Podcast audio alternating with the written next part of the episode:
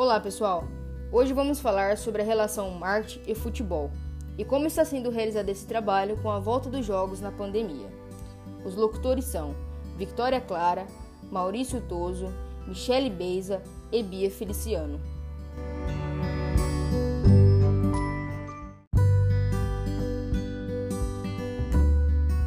Bom, vamos lá.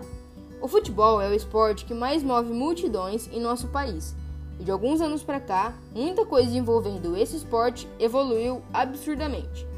Isso tudo pelo marketing que o futebol usa. O público-alvo é extremamente fiel ao seu futebol. Não é só um esporte, nunca foi, vai muito além disso. Futebol é aquilo que reúne a família para torcer por um time, é sentir aquele frio na barriga.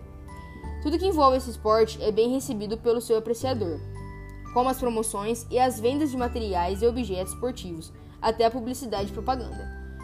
O torcedor hoje é encarado como consumidor. Um dos nossos exemplos é o Estatuto do Torcedor. O marketing esportivo, principalmente no futebol, vem ganhando espaço ano a ano. Com a pandemia, acredito que foi mostrado claramente como o marketing não é só uma propaganda, é um investimento. São oportunidades de você, torcedor, participar de alguma forma com seu time. Afinal, o papel do marketing esportivo é encontrar formas de seguir falando com esses fãs por meio de geração de conteúdo. É aquela famosa frase: em uma crise, uns choram e outros vendem lenços. Bom, sem os jogos ao vivo, sem torcedores nos estádios, os clubes precisou se reinventar, só assim para amenizar a perda. E investir no marketing esportivo foi e está sendo a melhor saída para aproveitar esse momento e valorizar seus comerciais e sua marca. Afinal, eles precisam vender os lenços. Nosso colega Maurício vai dar alguns exemplos do marketing realizado.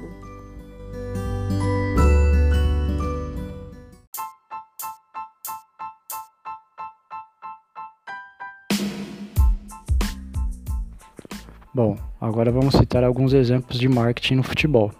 O futebol já vive de marketing, mas com essa pandemia, alguns times tiveram que se renovar no marketing.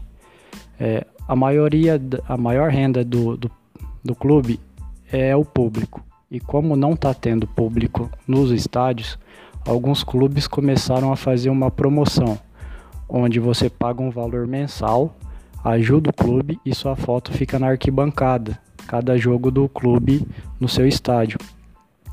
Também tem o sócio torcedor, que é onde o torcedor se filia ao clube, paga uma mensalidade e tem alguns benefícios durante jogos, compra de produtos do próprio clube e assim o clube ganha também. Podemos citar também alguns exemplos de TV oficial do clube. Alguns jogos não são transmitidos pela TV, então o clube vai pela TV do clube transmite o jogo no YouTube e dependendo da quantidade de público, o pessoal ganha dinheiro em cima disso também. Podemos ver um exemplo desses dias foi o Clube Corinthians que vendeu sua arena, é, fez uma propaganda, um suspense durante um mês para anunciar quem que seria o novo patrocinador, quem comprou a, o estádio e fez uma live das 6 da tarde até a meia-noite, que foi no dia do aniversário do clube. Então a, a, torcida entrou pelo YouTube, entrou nos canais onde poderia assistir online. O clube ganhou dinheiro com isso e também anunciou quem é o patrocinador do Clube Master, que comprou o estádio.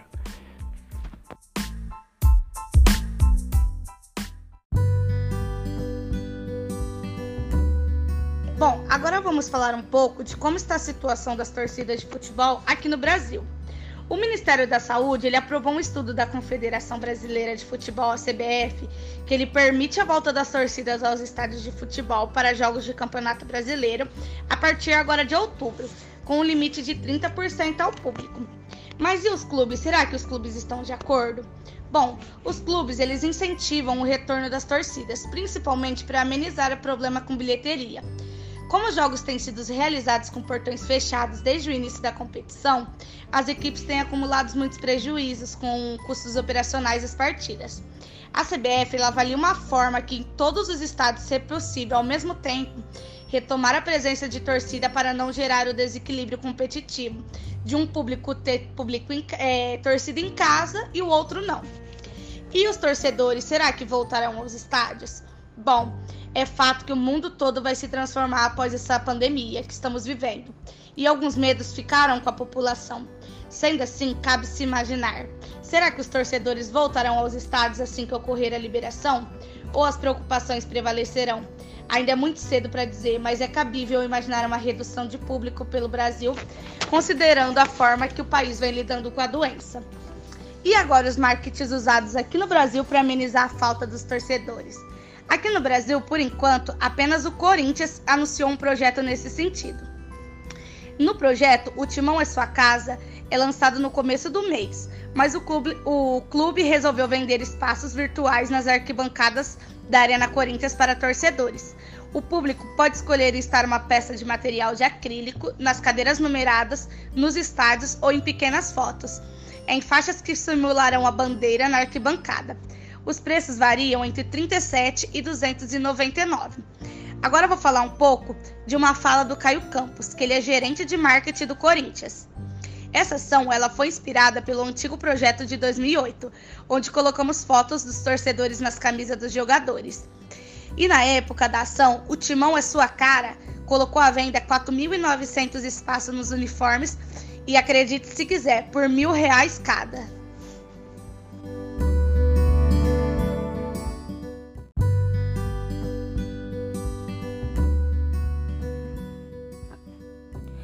Entender o cenário do futebol marketing é essencial para quem deseja se destacar no considerado país deste esporte tão amado. O Brasil é considerado o país do futebol. Em termos de marketing, ele ainda está engatilhado. Marketing esportivo, futebol, não é só feito de jogos, por isso, resta ainda relacionamento com torcedores para turbinar a receita. Vocês sabiam que nos últimos anos o calendário do futebol nacional vem sendo discutido para ter modificações na fórmula de torneios estaduais, que tem importância no contexto histórico do futebol brasileiro, regionais e nacionais, a fim de que todos os clubes possam ter um calendário regular. Os times grandes têm um calendário inchado, ou seja, um ano inteiro. Ao contrário de pequenos, tem um pouco menos, de três meses. Logo após dispensam jogadores, comissão técnica, entre outros, e fecham suas portas. Neste ano de 2020, devido à pandemia do coronavírus, o futebol foi uma das áreas muito afetadas no seu ramo de trabalho, que teve sua forma de interagir e trabalhar, podendo ter jogos e disputas de volta ao trabalho, mas de forma diferente esse ano, com portões fechados, sem torcidas disputas e torneios que estavam parados retornaram, mas, como havia falado, sem torcidas e com transmissões pela televisão. Isso deve ser normalizado assim que essa fase da pandemia for normalizada. Esporte não é somente esporte Diante desse cenário, um marketing esportivo deve atuar para fazer a conexão entre a paixão, entretenimento e prazer de viver.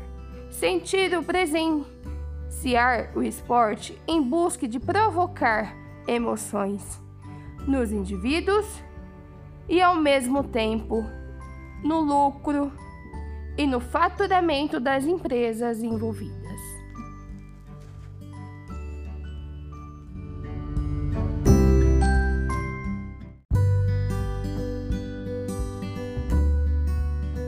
foi uma apresentação do oitavo semestre de administração. Um agradecimento especial ao professor Maicon e obrigada a todos.